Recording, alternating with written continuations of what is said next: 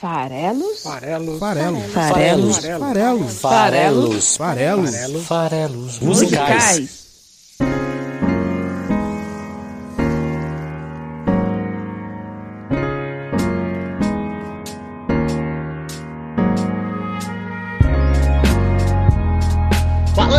Você que gosta de música! Meu nome é Paulo Farelos e esse aqui é o Farelos Musicais, o podcast que analisa uma letra de uma canção toda quinta-feira no site esfarelado.com.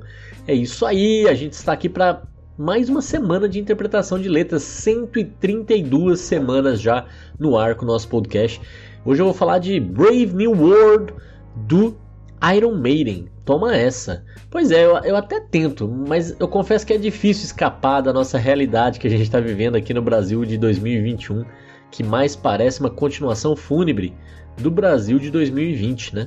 É, é um mundo em que bovinamente a gente tenta e, e não consegue, a gente se vê tendo que ainda desconstruir a existência de um tal kit Covid para tratamento precoce da doença, né, do coronavírus, né, que insistem em dizer e provar que funciona, mas na prática sabemos que não funciona, mas é difícil entender estatística, é difícil entender pesquisa, mas todo mundo se considera especialista e vão se baseando no que dizem os interessados nas mentiras, né?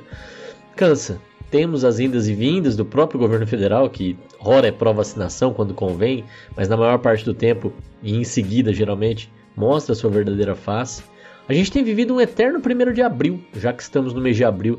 Ainda é irônico que nós tenhamos coroado essa, essa maluquice que a gente vive com uma reunião envolvendo empresários com o nosso presidente, esses empresários de algumas das maiores empresas aqui do Brasil, como Bradesco, BTG, Cosan, tantos outros, é, Riachuelo, né, empresas tradicionais, empresas aí super conhecidas, se reúnem não para fazer pressão por conta das ações que não preservam vidas, mas para aplaudir. Segundo consta, o presidente foi ovacionado ao chegar para o jantar. Não, eu não estou dizendo ovacionado no sentido que atiraram ovos nele, não, esse trocadilho infame que eu inventei aqui. Ovacionado aqui é, é realmente aplaudiram, né? é um absurdo. Nesse, nesse contexto fica claro e fica confirmado uma coisa que costuma ser dita, que a gente tem a pior elite do mundo. Né? A nossa classe média quer ter uma vida ruim, desde que ela seja melhor do que a da maioria das outras pessoas. É, é uma mediocridade absurda. A gente com isso condena uma massa à miséria e, e parece que está tudo bem. É uma lógica triste, uma lógica absurda e já empilha aí por motivos variados mais de 350 mil pessoas mortas por uma doença que pegou sim o um mundo desprevenido. Mas essa desculpa de estarmos desprevenidos, na prática, nunca nos coube. Tivemos tempo para nos preparar em 2020 e é um absurdo o que está acontecendo por puro desleixo, por puro plano até de, de não tratamento, da, não, não, medidas, né? não acreditar nas, nas medidas que funcionam e inventar medidas alternativas que não funcionam para dar uma falsa é, sensação de controle, que o próprio resultado mostra que não, não faz sentido. Então, diante desse cenário, eu peço até desculpas por estar sempre sendo repetitivo aqui no, na temática política, mas ela primeiro está aí na nossa frente e, e, é o assunto mais relevante que tem no momento para a gente discutir. E o exercício que é interessante é de resgatar músicas antigas, músicas anteriores a esse movimento e dar a elas esse contexto, como eu fiz recentemente é, no episódio em que eu falei é, de Ninguém Igual a Ninguém do Engenheiros do Havaí, que é uma música dos anos 90 e que eu imaginei que ela tivesse é, falando sobre é, a situação da pandemia. Né? E outra música aí do ano 2000 eu vou trazer hoje, Brave New World, tanto aquela que era inspirada ou tinha uma leve inspiração em um clássico da distopia, da ficção científica distópica, que era A Revolução dos Bichos. É, nesta, a gente vai tratar de outro clássico literário de, de ficção científica distópica, Admirável Mundo Novo, do escritor britânico Aldous Huxley. Então, é, é, a obra do Iron Maiden é inspirada no livro, e, e esse livro não fala, não tem nada a ver com a situação também da pandemia, mas eu acho que a letra da música acaba combinando. Dá para fazer esse tipo de interpretação e é esse o desafio que eu vou propor aqui para vocês. Tem até um outro motivo, né? Eu tinha pensado numa música nacional que eu acho que combinava bem, que é a do Zé Ramalho, aquela cujo refrão é Eu, vida de gado, povo marcado, ei, povo feliz. Pois é, É, essa música não poderia ser o episódio de hoje baseado nela. Se você gosta de Zé Ramalho, até já tem episódio do Zé Ramalho, 99, vai lá e ouve. Canção Galopada foi avaliada. Mas, então, episódios ímpares são aqueles dedicados às canções com letras em português. Episódios pares dedicados a outras línguas. Então hoje, 132, eu não podia trazer Admirável Mundo Novo, que é o nome dessa canção do Zé Ramalho, mas eu posso trazer Brave New World do Iron Maiden e é isso que eu vou fazer agora para manter o mesmo espírito. E diga de passagem, tem direito até a citar o Messias nominalmente na letra da música. Chega mais que você já vai descobrir. Mas antes de falar da letra, eu vou percorrer aqui um pouco da trajetória do Iron Maiden. E antes de fazer isso, eu vou falar para você que está ouvindo esse programa e que gosta de música, para você seguir o Farelos Musicais nas suas redes sociais. Então você vai entrar agora em esfarelado.com, na parte superior do site tem link para todas as nossas redes sociais. Então dá para você clicar lá no Twitter e seguir tanto o Paulo Farelos quanto o arroba o Esfarelado no Twitter. Tem lá o link pro Instagram, que é esfarelado.com.br, do Facebook, que é Esfarelado, o canal do YouTube, que é o canal Esfarelado, onde eu também publico o podcast. Tem lá o podcast publicado no Spotify. Isso eu faço questão, clica lá ou então procura por Farelas Musicais na seção podcast do Spotify e clique em seguir para aumentar o número de seguidores e para todo o programa aparecer lá para você ouvir toda quinta-feira, tá?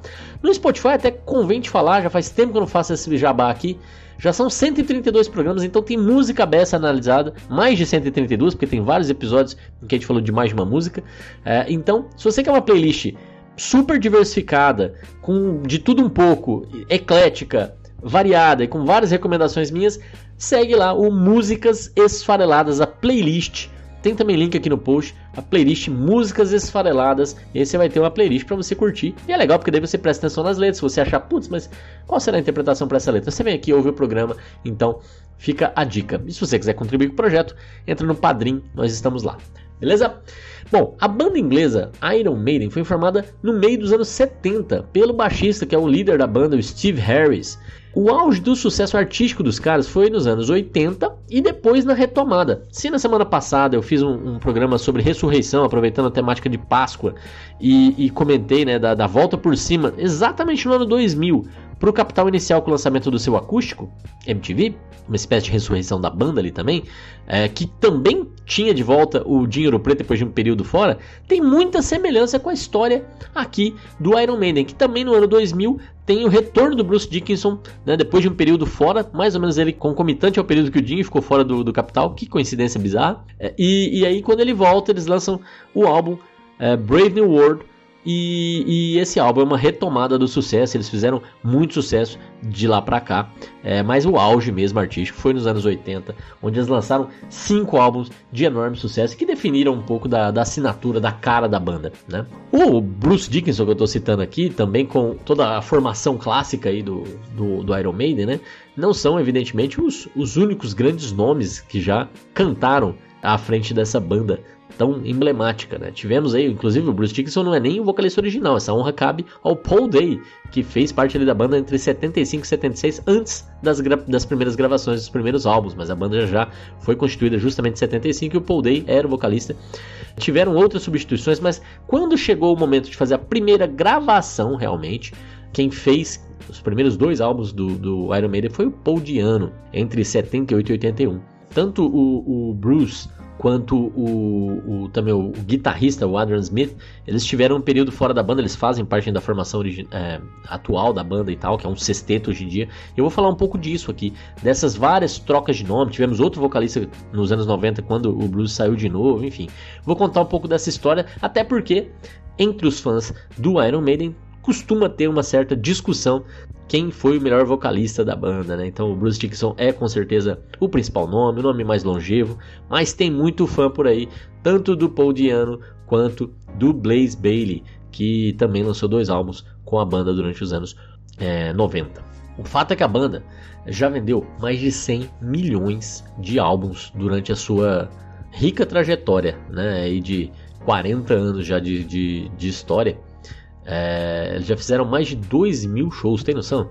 Tanto nas capas dos álbuns quanto nas apresentações ao vivo, eles têm um mascote, que é não, não tão comum assim para bandas. É o monstro Ed, né? e, e, esse monstro, Ed, que está em todas as capas, ele está tão associado com a imagem da banda, ele, ele virou uma espécie ali de, de realmente de símbolo da banda, né? que ele é tão famoso quanto a própria banda. Ele tem até jogos de computador lançados. Algumas das capas mais icônicas dele, essas dos álbuns dos anos 80, foram feitas pelo, artista Derek Riggs. Então vale a menção, mas não só, o Derek Riggs lançou vários, é, ele foi o principal responsável ali pelas capas mais clássicas, digamos assim, mas depois outros artistas também contribuíram e fizeram várias das capas do Iron Maiden. Inclusive a do Brave New World, que é o Ed olhando numa capa meio azulada para uma, uma Londres futurista, tem o Derek uh, Riggs participando, ele faz o Ed na parte de cima, mas a arte da cidade não é dele. Então é uma, uma, uma arte híbrida. É, fato é, vamos voltar aqui então um pouco, né? Contei um pouco aqui de, de, overview da banda, mas vamos lá. Em 100 milhões de cópias é muito, muita coisa vendida, né? Mas vamos lá. Em 78, depois de várias e várias trocas na formação, a banda foi lá e lançou a sua primeira fita demo. E ela esgotou. Começou a, fazer a banda aparecer e tal. E eles assinaram o primeiro contrato deles com uma grande gravadora, com um grande selo, que era o EMI. E aí sai o primeiro álbum, intitulado Iron Maiden, 1980. Álbum de estreia que já estreou, como eles já tinham ali 5 anos de estrada, já tinham feito várias apresentações ao vivo, eram outros tempos, né? É como se hoje tivesse primeiro feito o canal do YouTube, lançado vários singles ali direto no YouTube, feito um certo sucesso, depois lança um álbum e esse álbum já, já, já, já vai estrear uma parada bem colocada, já vai tocar na rádio, etc. Aconteceu com Iron. Quando eles lançaram o primeiro álbum em 80, eles já estrearam na parada britânica em quarto lugar. E esse primeiro álbum, que além da canção título né, Iron Maiden, tem também Fantasma da Ópera, Running Free, fez sucesso, né, confirmou um pouco o potencial que a banda tinha. E em 81 eles já lançam o seu segundo álbum, Killers, que é a estreia do guitarrista Adrian Smith é, e do produtor Martin Birch, que iria com eles por mais de uma década aí produzir os, os trabalhos da banda. E é também o álbum, segundo Killers, de despedida do Paul Diano. Né? É, como eu disse, ele, ele acabou é, não, não continuando aí com a, com a banda. Né? Então é, era um problema ali, de acordo com que eu levantei, pelo menos com a voz, ele não alcançava todas as notas, tinha uma certa discussão ali sobre isso. E na verdade, muito problema com drogas. Né? Então ele estava realmente é, se perdendo e alcoolismo, drogas e tal foi o principal fator que fez com que o Paul Diano largasse a banda. Murders in the Rue Morgue, que essa é outra característica legal, né? Assassinos da Rua Morgue, Murders in the Rue Morgue, é o nome de uma das músicas do álbum Killers, do segundo álbum, que é o nome de um conto do Edgar Allan Poe. Então, tanto o episódio de hoje é, é sobre Brave New World, que é uma canção inspirada num livro, tem várias e várias canções espalhadas por toda a discografia dos caras em que eles se inspiraram em obras literárias ou até em obras cinematográficas. Eu vou pincelar isso aqui um pouco porque é uma característica da banda. Eles exploram muito esse, esse conceito né, de, de trazer ideias que estão em outras obras para dentro das suas canções. O fato é que, assim, apesar do sucesso que eles tiveram até esse momento aqui, e eles ainda eram uma banda que abriam para outras bandas ainda mais populares do que eles, como Kiss, Judas Priest. Então eles estavam ali ainda como banda de apoio e tal. O Diano resolveu sair, foi tratar lá o vício dele em cocaína, foi substituído pelo Bruce Dickinson, que era vocalista da banda Samson.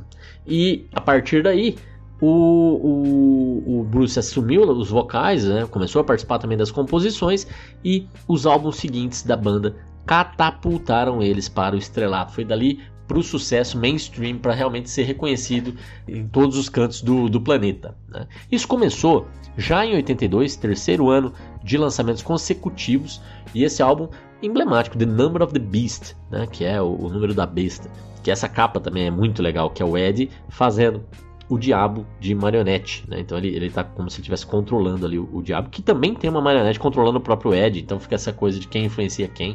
Esse álbum estreou já em primeiro na parada britânica é o álbum de estreia do Bruce Dickinson nos vocais e ele sozinho vendeu 14 milhões de cópias. É isso aí. Esse dado é de 2010, hein? É de 2010 até, até aqui, se passaram mais 11 anos e então esse número deve ter crescido até.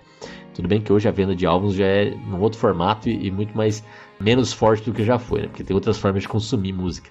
Mas com essa temática né, o nome do álbum, a capa do álbum, que era provocativo, né? Imagina, década de 80 ainda mais conservadora, mais, menos, não sei, vamos discutir isso quando falarmos da letra. Mas é óbvio que na época da turnê, lá nos Estados Unidos principalmente, teve muito protesto, teve disco queimado, tudo por conta de um ataque à banda dizendo que eles eram satanistas. É o que a banda negou, evidentemente, né? Por outro lado, tem uma história engraçada que eu levantei aqui a respeito desse álbum, já que estavam sendo acusados de sat serem satanistas. O produtor Martin Birch se envolveu num acidente de carro com uma van que transportava freiras. Olha que curioso. Sabe qual o valor que deu essa multa? 666 libras. Pra quem não acredita no sobrenatural, toma essa. Só isso que eu tenho pra dizer. Esse álbum, que vendeu isso tudo, tinha ali Run to the, Run to, Run to the Hills, né? Corram para as Colinas, que é um clássico absoluto da banda, tá aí presente em todas as apresentações ao vivo até hoje. Tem também a própria canção título, mas Run to the Hills é o grande, a grande canção do álbum. Em 83 eles lançam Peace of Mind, que estreia em terceiro no Reino Unido e faz uma estreia também no top 100 lá da Billboard, na parada americana, o que não era tão comum ainda para a banda. Nesse álbum eles estreiam baterista, então olha só. Eles no primeiro álbum a formação original, digamos assim, né? Depois, em seguida, entra o Adrian Smith, ou seja, trocou gente. Na terceiro álbum, sai o Paul Diana entra o Bruce Dixon. No quarto álbum, sai agora o baterista e entra o Nico McBrain, né? Trocam o baterista. Quer dizer, eles, eles trocam a cada lançamento a formação da banda, uma loucura, né? Mas esse Peace of Mind estreia em terceiro, estreia no top 100 da parada americana e tem outra música que é um clássico absoluto, que é a música mais ouvida até agora no Spotify, que é uma coisa que eu sempre dou uma olhada aqui também, que é The Trooper. Essa música, para mim, ela, ela, é muito assinatura da banda, sabe? Você ouve, você fala assim, não, isso aí é, é, é Iron Maiden, né? É a música realmente que remete à banda, não tem como, mas lembrando de, de referências literárias, ó, por exemplo, tem Flight of Icarus, né, o voo do Ícaro, é, tem para quem gosta de Duna, que tá para sair filme novo lá, a obra máxima do Frank Herbert. Tem uma música inspirada no Duna, que é To Tame a Land. Então, 83 Peace of Mind, grande álbum também do Iron Maiden. Em 84, de novo, no ano consecutivo, sai Power Slave, que é aquela capa linda que tem a temática de Egito antigo, né, como umas é, uma espécie ali de esfinge com a cara do Ed, é muito legal essa capa. É a primeira vez ali que eles não mudam a formação da banda, né? Estreou em número 2 lá no Reino Unido e tem Two Minutes to Midnight, que é uma música também clássica da banda neste álbum de 84. Tem Aces High, tem Rhyme of the Ancient Mariner, que é o que? Inspirada em alguma obra literária, nesse caso, um poema do Samuel Taylor. Essa música é demais da conta também, virou uma das favoritas dos fãs. Tem só 14 minutinhos, pensa bem. É quase como se ah, depois eles até entram numa fase mais progressiva, mas essa música aí, evidentemente, já tem elementos de é, rock progressivo. Durante muitos anos, essa foi a música mais longa da banda, né? Agora, no álbum mais recente deles, eles resolveram bater o recorde. Então, no, no, no, Book of Souls, né? O álbum de 2015, eu vou chegar lá. Eles lançaram Empire of the Clouds, que tem 18 minutos, então tem 4 minutos a mais do que Ancient Mariner. É, então, é, é, é uma loucura. Com o lançamento de Power Slave, continuam fazendo um sucesso gigantesco e com isso compilam seu primeiro álbum ao vivo, Live After Death, que é um registro das turnês daquela época e é um baita álbum para quem quiser conhecer Iron Maiden nessa fase inicial. É um álbum de entrada maravilhoso porque reúne o que tinha de bom. Inclusive nesse álbum não é, não é esse álbum tem a, a, os shows da época e um desses shows foi aqui no Brasil no primeiro Rock in Rio, onde eles tocaram na mesma noite do Queen, aquele show antológico do Queen também teve Iron Maiden na mesma noite. Inclusive, para quem gosta de Queen, vai lá e volta no episódio número 8 é, aqui do, do Falas Musicais, lá no comecinho, The Show Must Go On, já foi tratado por aqui. Esse show deles no Rock in Rio foi para 300 mil pessoas. Foi a primeira vez que a banda se apresentou na América do Sul. Foi aqui no Rock in Rio, no Rio de Janeiro. Aí eles ficaram pela primeira vez um ano sem lançar álbum, né? Então, de 80, 81, 82, 83, 84, aí pararam em 85. Mas em 86 saiu Somewhere in Time uma capa futurista também bem bacana.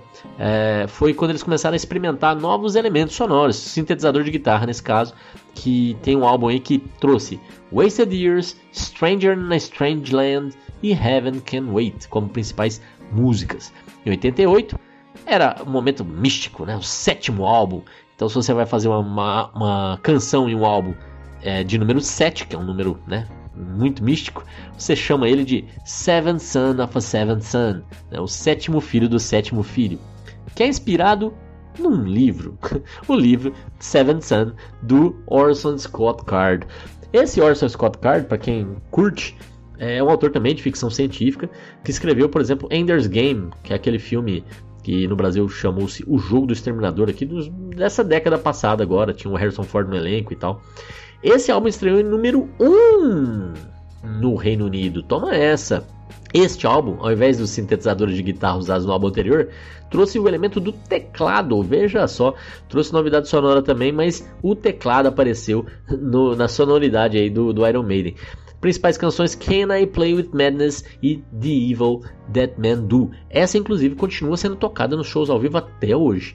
Bom, tivemos então uma paradinha, aí o, o 1990, o guitarrista, o Adrian Smith, que tinha entrado lá no segundo álbum, resolve sair da banda, desentendimento sobre o rumo que a banda estava tomando, é, porque eles decidem voltar para a sonoridade original e, e o Adrian estava curtindo essa ideia de experimentações e ele resolve vazar. Entra então no lugar dele o Yannick Gers, que era parceiro do, do Dickinson no álbum solo que o Dickinson lançou nesse ano de 1990 também. Então o Dickinson já estava ali com umas ideias de, putz, vou, vou, experimentar coisas novas e tal. Lançou o álbum Tattooed Millionaire, né, o Milionário Tatuado. O Yannick Gers foi o guitarrista dele nesse álbum solo. E aí, como o, o Adrian Smith resolveu vazar da banda, eles trouxeram o Yannick Gers para a banda. E esse álbum de 90 do Iron Maiden se chama No Prayer for the Dying. Estreou em número 2 lá no Reino Unido e tinha Bring Your Daughter to the Slaughter e Holy Smoke como principais canções. Em 92, vejam vocês, vai ser o último álbum produzido pelo Martin Birch, que se despede na verdade porque ele se aposenta, não é porque ele é demitido ou qualquer coisa do tipo, não. Ele, ele é o último trabalho dele mesmo. E este álbum para mim também super emblemático. Tem a minha música favorita da banda, que é Fear of the Dark, que também batiza o próprio álbum. É um outro álbum que estreou em número 1 um no Reino Unido. É, o Steve Harris foi coprodutor, até porque ele ia começar a participar das produções dali para frente. Esse álbum é bem politizado, assim, ele fala da Guerra do Golfo, Afraid to Shoot Strangers, fala de AIDS, que era um tema bem forte ali nessa época, né, com Fear is the Key. Tem, tem até álbum sobre os hooligans, tem até canção sobre os hooligans, então, mas realmente a música mais emblemática aí é Fear of the Dark, mas também tinha Be Quick or Be Dead, tinha From Here to Eternity. É um álbum bem legal e marca também a despedida, até então, do Bruce Dickinson. Falou: não, vou embora, fazer carreira solo, vamos parar com isso. Teve desentendimento com o Harris, teve desentendimento com o resto da banda. E aí ele só combinou de fazer mais uns dois álbuns lá ao vivo e vazou.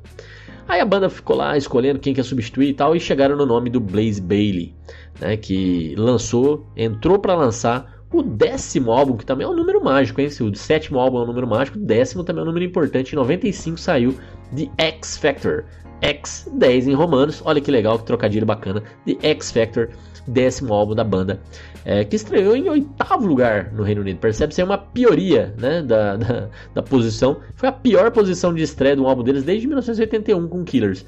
Mas até, até que teve críticas positivas na época. Tinha Man of the Edge, Lord of the Flies, outra adaptação literária. Tinha The Edge of Darkness, que foi inspirada no filme Apocalipse Now, que por sua vez foi inspirado no livro Heart of Darkness, O Coração das Trevas de Joseph Conrad, que é um livraço para quem curte. Tinha Sign of the Cross também, que foi inspirado no livro que também virou filme Nome da Rosa, do Humberto Eco, enfim. Percebe como é forte, mesmo sem o Brooks Dickinson, é uma coisa muito do Steve Harris trazer é, esses elementos literários para a composição da banda. Fato é que saiu X Factor, não se deu tão bem assim. Veio em 98, eles lançaram Virtual Eleven. Virtual Eleven que estreou em 16º lugar na parada britânica e foi mal avaliado pela crítica. Músicas mais chamativas da época ali, Future Real e The Clansman, que é inspirada no filme Coração Valente. Então, aí a coisa não estava funcionando bem, também tiveram problemas lá com a voz do, do Blaze Bailey, e ele resolveu sair também. Falou: não, não é pra mim, tô indo embora, vou cuidar da minha vida. E aí teve a ideia de chamar o Dickinson de volta. E curiosamente o Adam Smith, o guitarrista lá que tinha saído também em 1990, volta junto. E como eles já tinham chamado lá o, o, outro guitarrista quando o Adam Smith saíram, a banda virou sexteto. Toma essa. Né? Então, três guitarras e o Dixon de volta. Essa época aí era a época que eles estavam fazendo turnê, estavam com o lançamento do jogo de computador do Ed, o, o, mascote, o Ed Hunter, o nome do jogo. Teve lá uma, uma compilação, saiu com o voto da galera escolhendo qual era a música, enfim. Que, que, ia fazer parte da compilação, era um momento de, de, retorno. Mas o retorno foi realmente sacramentado, como eu já disse, com o álbum de, do ano 2000, Brave New World. Brave New World, banda virando sexteto. É, é o Bruce Dixon de volta. É a parceria com um novo produtor, que é o Kevin Shirley, que entra aí e tá com eles até hoje. E Brave New World tem a canção título, que é a canção que a gente vai avaliar aqui hoje, mas também tem Wicker Man, que é outro clássico da banda, Out of the Silent Planet. É o álbum que trouxe eles de volta pro Rio, aqui no Rock in Rio de 2001. Fizeram um show para 250 mil pessoas e lançaram como show. Toma essa também, hein? Saiu o DVD do Iron Maiden no Rock in Rio. Inclusive eu tenho e é demais. Em 2003 eles lançam Dance of Death, com músicas temáticas relacionadas a grandes batalhas, como Passchendaele, que foi na Primeira Guerra, várias outras batalhas relacionadas a guerras. É, inclusive esse é um álbum importante porque tem a primeira canção 100% acústica da banda, Journeyman, coisa do Dickinson também. E aí, pausando mais um pouco os lançamentos, né? Então de 2000 até 2003, 3 anos. De 2003 até 2006 para lançar um outro álbum, A Matter of Life and Death, que foi décimo lugar na parada americana, uma coisa que retomando aí o sucesso da banda, né? É, temática novamente falando de guerra, falando de religião. Uma coisa bem curiosa, não é todo o álbum deles que tem nomes é, de álbum que não são o nome de uma das canções, para promover uma das canções. Isso realmente acontece quando eles querem dar um conceito unitário para o álbum. A Matter of Life and Death, de certa forma, tem um pouco essa ideia temática, né, de falar um pouco sobre vida e morte, sobre transições. Então não tem nenhuma música que chama A Matter of Life and Death. Isso aconteceu em alguns outros casos da banda, mas tinham canções como Pilgrim, The Legacy, uh, Reincarnation of Benjamin Brigg, enfim. Passou mais três anos, vieram aqui em São Paulo em 2009, fizeram um show para nada menos do que 63 mil pessoas. Pô, público até menor do que outros que eu já citei, tudo bem, mas foi o maior público da banda fora de um festival. Então, olha só isso, aqui em São Paulo, em 2009. Nessa época também lançaram um documentário, chegou até nos cinemas o documentário, justamente cobrindo os acontecimentos dessas turnês aí. O documentário chamava Iron Maiden Flight 666. É isso aí. Em 2010 sai o 15 álbum da banda, e o, e o, penúltimo até o momento, que muita gente acreditou ser o último, porque o Steve Harris falava que eles só iam lançar 15 álbuns e tal, é, chamado The Final Frontier. Foi aclamado pela crítica, foi um sucesso comercial absurdo, estreou em número 1 nada menos do que 28 países, incluindo o próprio Reino Unido. Isso não acontecia deles estrearem em primeiro no Reino Unido desde 92 com Fear of the Dark. É, nos Estados Unidos, eles alcançaram a melhor posição nas paradas em todos os tempos, quarto lugar, é muita coisa. Marca também o fim da parceria com a EMI, 30 anos depois, a parceria durou muito tempo, e eles lançaram um single, El Dorado, e esse single deu a eles o primeiro Grammy, a primeira premiação de melhor performance de metal. Eles já tinham sido indicados por Fear of the Dark e Wicker Man, mas só ganharam neste ano de 2011, no caso, né, o prêmio, com El Dorado. Esse, álbum também tem a própria canção título, Satellite 15 The Final Frontier. Bom, em 2015, como eu já tinha falado antes, saiu o último álbum até o momento, pelo menos, de originais, The Book of Souls. E é um álbum duplo, né? Pela primeira vez, tem uma hora e meia de música. Também estreou em primeiro lugar em 24 países, não é pouca coisa não, incluindo o Reino Unido de novo. É, esse é o álbum que tinha Empire of the Clouds, que é a mais longa da história deles, né? Também tem Spirit of Light. E o curioso aqui é que o Bruce Dickinson estava se curando de um câncer na língua. Ele precisou sarar para poder fazer a gravação e o álbum teve que esperar uh, ah, para eles, para a banda sair em turnê, uma recuperação mais completa. A turnê só aconteceu no ano seguinte. Tem vários álbuns de compilação, vários álbuns ao vivo que foram lançados que eu nem citei aqui, porque é muita coisa, né? Mas para quem curte, vale dizer que saiu agora, no ano passado, no final do ano passado, é, um novo álbum ao vivo deles, é, com o show que eles fizeram na cidade do México em 2019. São 17 canções, então tem coisa fresca para quem quer saber como é que tá a performance dos Iron Maidens, das Donzelas de Ferro, que é um instrumento de tortura, digo tá? É, muita gente associa com a Margaret Thatcher, né, que foi conhecida como Dama de Ferro e tal, pela política é, austera que ela, que ela colocou, né, o, de certa forma ali, o neoliberalismo no, na, na, na Grã-Bretanha dos anos 80, mas Iron Maiden também era o nome de um instrumento de ferro, aquela, aquela tipo sarcófago, né, no formato de um corpo, com espinhos dentro, que a pessoa entrava e ela fechava lá dentro, ficava totalmente presa e se machucando lá. Enfim, um instrumento de tortura que foi usado para batizar a banda.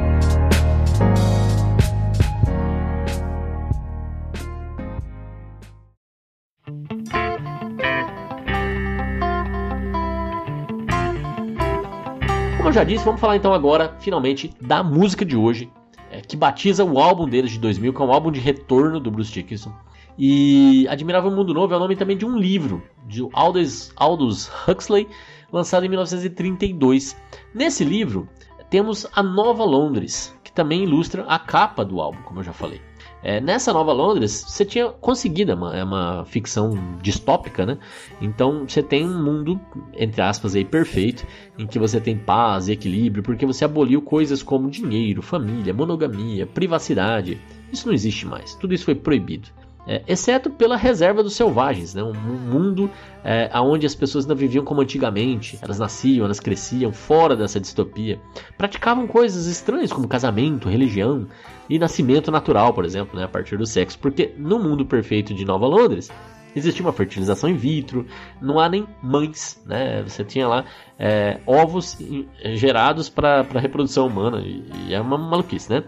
Mas pensa, para uma distopia desse tipo que nós estamos caminhando, a gente está indo para uma distopia com essas características aí de é, não existir mais família, né? Não existir mais dinheiro, não existir mais monogamia, não, né? É, na verdade, cada vez mais a gente está vivendo um mundo de com uma ascensão do conservadorismo, na verdade, né? onde família tradicional, religião são pontos importantes nesse pacote, né? antiprogressista, digamos assim.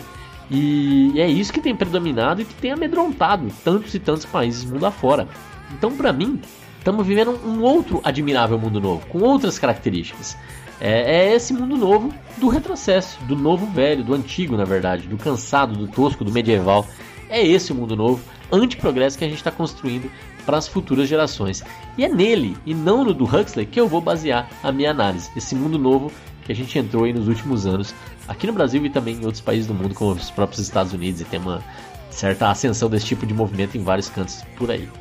É, por outro lado, tem um outro aspecto do livro que eu acho que cabe bem nesse momento que a gente tem vivido. No livro, você tinha certas castas, né? você tinha uma pirâmide lá, né? os alfas, os betas e por aí vai. E isso definia muito bem lados, posicionamentos das pessoas nas sociedades. Mas o que era interessante é que você tinha um condicionamento psicológico para controlar a, a, as, as pessoas, para elas aceitarem os seus fardos, para elas aceitarem os seus destinos. E esse tipo de controle de pensamento é algo que eu acho que hoje continua sendo feito, né? Aí com hoje o uso das redes sociais como ferramenta de comunicação para que essas ordens cheguem e sejam devidamente executadas de uma forma feliz e satisfeita, com muita paixão, né? É, tem uma frase do livro que eu vou usar aqui também que eu acho muito, muito forte. É preferível o sacrifício de um à corrupção de muitos. É o anti-individualismo, né? Se um pode estragar, então é preferível sacrificá-lo para não corromper os demais. Talvez devêssemos refletir a respeito disso, né? Bom, Brave New World, Admirável Mundo Novo. É, eu vou aqui passar um pouco da minha ideia do porquê que eu escolhi essa música para falar da situação do Brasil hoje, durante aí o ano de 2021. Esse governo que nos desgoverna rumo essa pilha de mortes, muitas delas evitáveis, se a gente tivesse um plano de comunicação claro, se a gente tivesse é, dessa importância né, para planos de vacinação, para informações sobre distanciamento social, para até estímulo de lockdowns lá atrás que deveriam ter sido feitos é, uso de máscaras e assim por diante.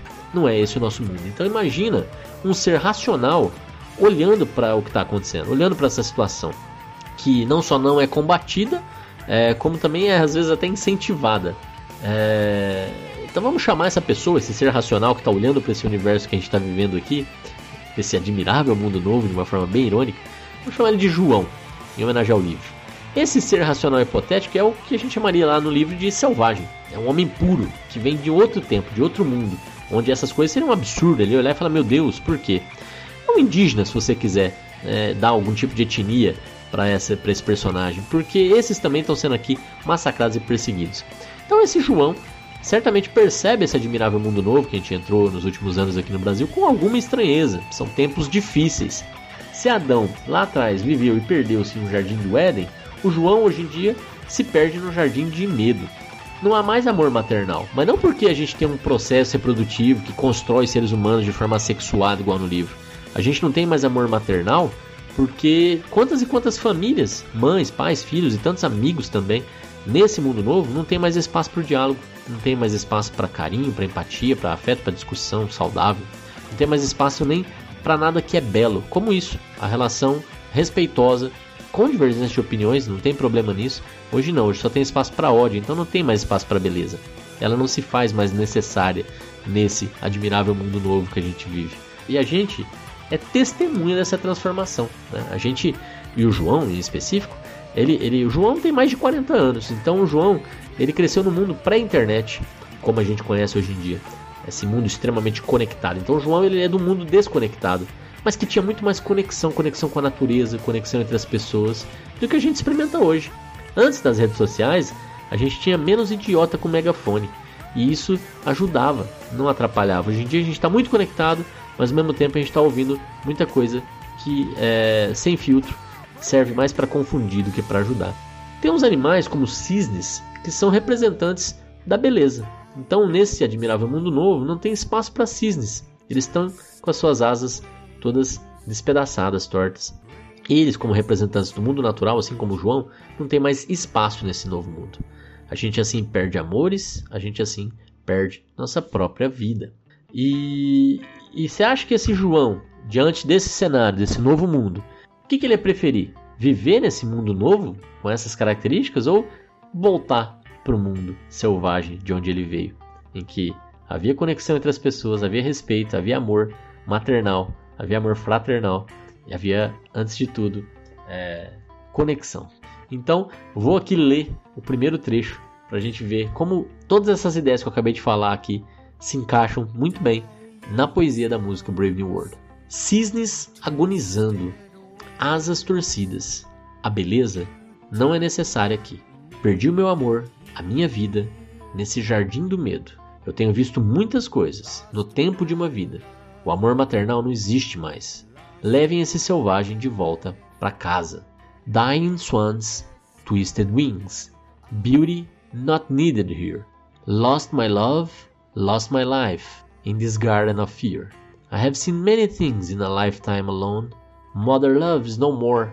Bring this savage back home. Isso é mais ou menos aí o primeiro minuto da música. Vamos lá. Dying swans, twisted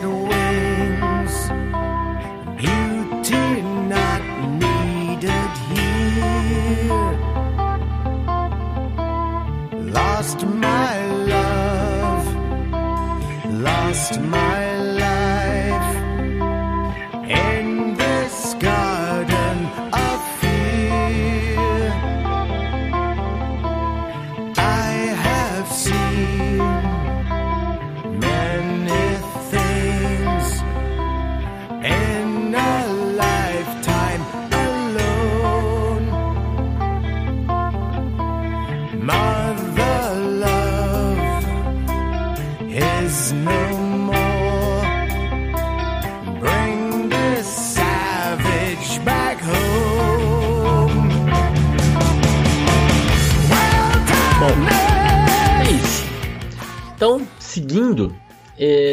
vamos lá. O fato é que nesse novo mundo, ele não tem nada de admirável. Ele é desértico. Ele não permite ideias. Muito pelo contrário, ele martela idiotices. Ele faz com que cérebros não se exercitem, eles se entediem. Esse caminho para esse caos, ele não foi trilhado sozinho. Assim como outros profetas guiaram o seu povo no passado, nós também temos o nosso Messias aqui. Mas aqui nós somos guiados para o inferno. O que vemos hoje em dia não é a realidade, pois a mentira impera. Quem sabe a verdade até tenta falar sobre ela, mas não é ouvido, e em muitos casos é perseguido, é calado, é intimidado. E então deixa de falar. As coisas estão como estão, mas o Messias é aplaudido. Almas são vendidas para que esse admirável mundo novo seja possível. Então vejam só, é, como eu já falei antes, né? Vamos citar o próprio Messias aqui na música. Por que não? Já que é ele que nos guia para esse admirável mundo novo tão brilhantemente, né? Se vocês permitem um pouco de ironia. Olha só a poesia da música como segue com essa ideia claramente de que este novo mundo é um mundo sombrio. Diz a letra: Desértica casa da dor, não faz sentido algum. Aprisiona essa mente, entedia esse cérebro. Messias antes da sua queda. O que você vê não é real. Quem sabe não vai contar. Tudo está perdido. Almas vendidas para esse admirável mundo novo. Wilderness, house of pain, makes no sense of it all. Close this mind, dull this brain. Messiah before his fall. What you see is not real. Those who know will not tell, and is all is lost. Sold their souls to this brave new world.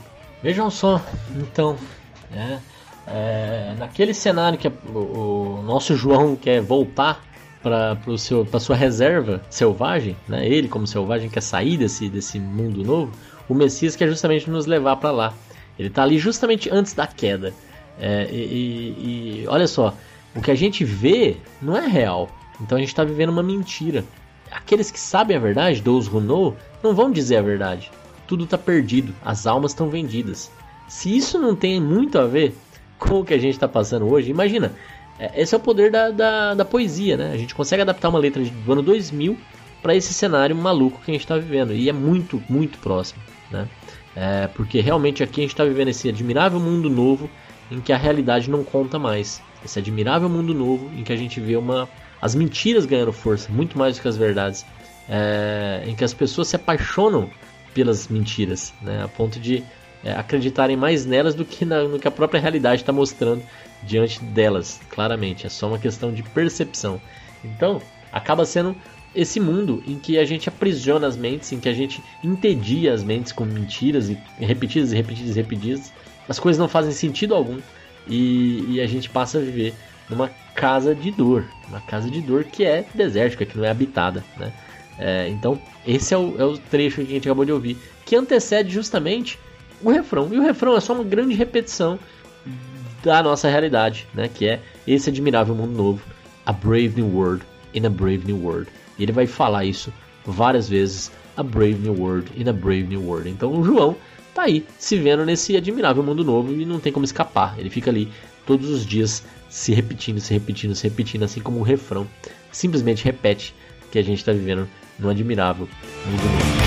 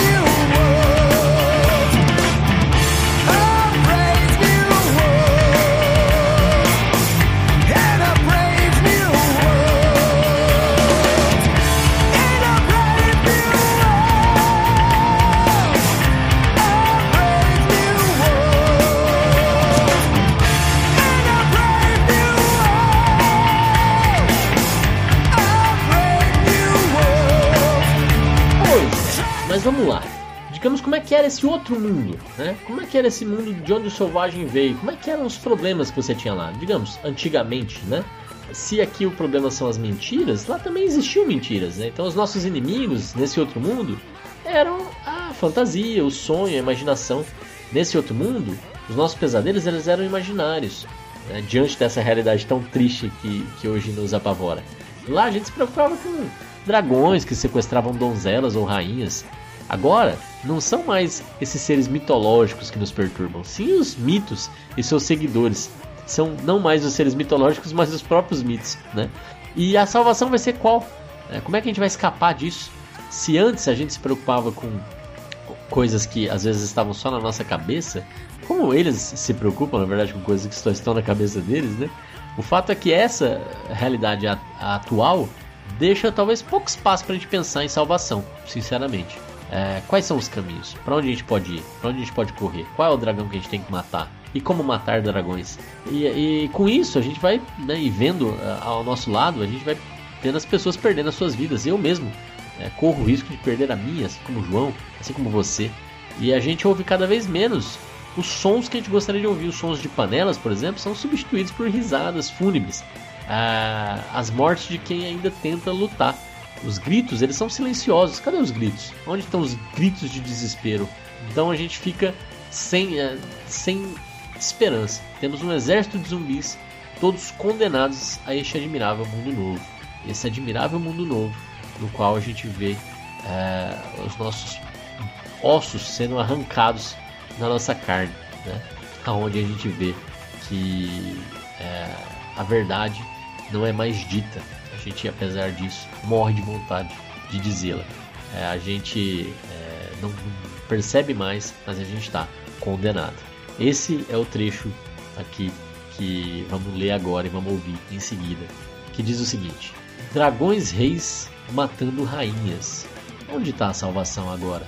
Eu perdi minha vida, meus sonhos, ossos arrancados da minha carne, gritos silenciosos rindo aqui, morrendo de vontade de dizer a verdade. Vocês foram programados e estão condenados a esse admirável mundo novo. Então, em inglês fica Dragon Kings, Dying Queens. Where is salvation now? Lost my life, lost my dreams. Rip the bones from my flesh. Silent screams, laughing here. Dying to tell you the truth. You are planned and you are damned in this brave new world. Dragon kings,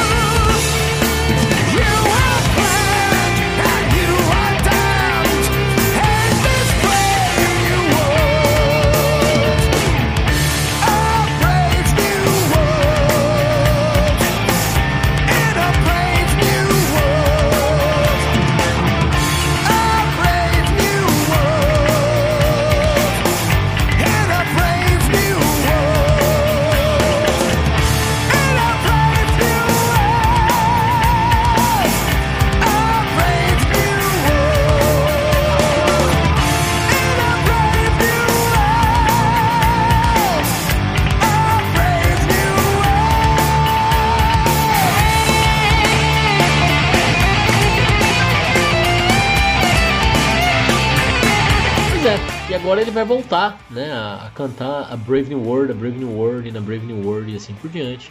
A gente vai alcançar ali o quarto minuto da música e aí vai ficar um minuto e meio mais ou menos com um solo de guitarra. Aí ele retoma a ideia de Brave New World na Brave New World. E lá no finalzinho ele diz Dying Swans, Twisted Wings, né, os, os cisnes morrendo com as suas almas torci- com as suas asas torcidas. Bring the savage back home. Traga o selvagem de volta para casa. E essa é a última mensagem, uma mensagem de desespero, uma mensagem de, olha, beleza não tem mais lugar, eu quero voltar para quando eu era feliz. Então este é o encerramento da canção. Eu vou deixar vocês ouvirem mais um trechinho para a gente encerrar o programa de hoje.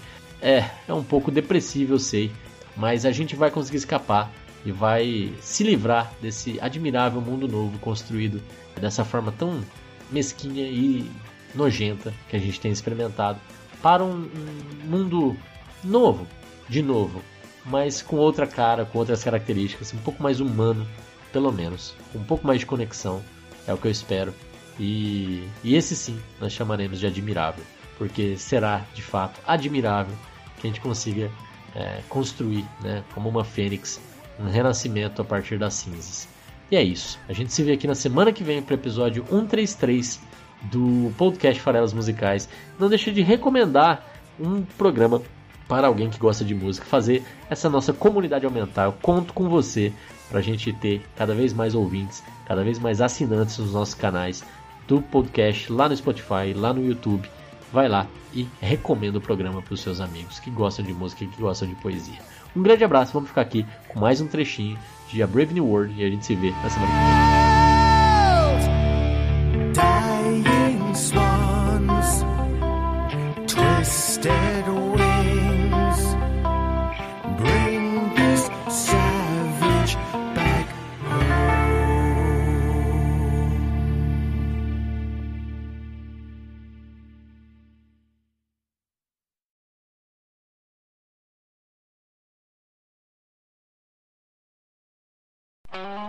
Esse podcast foi editado por Megasonic Podcasts.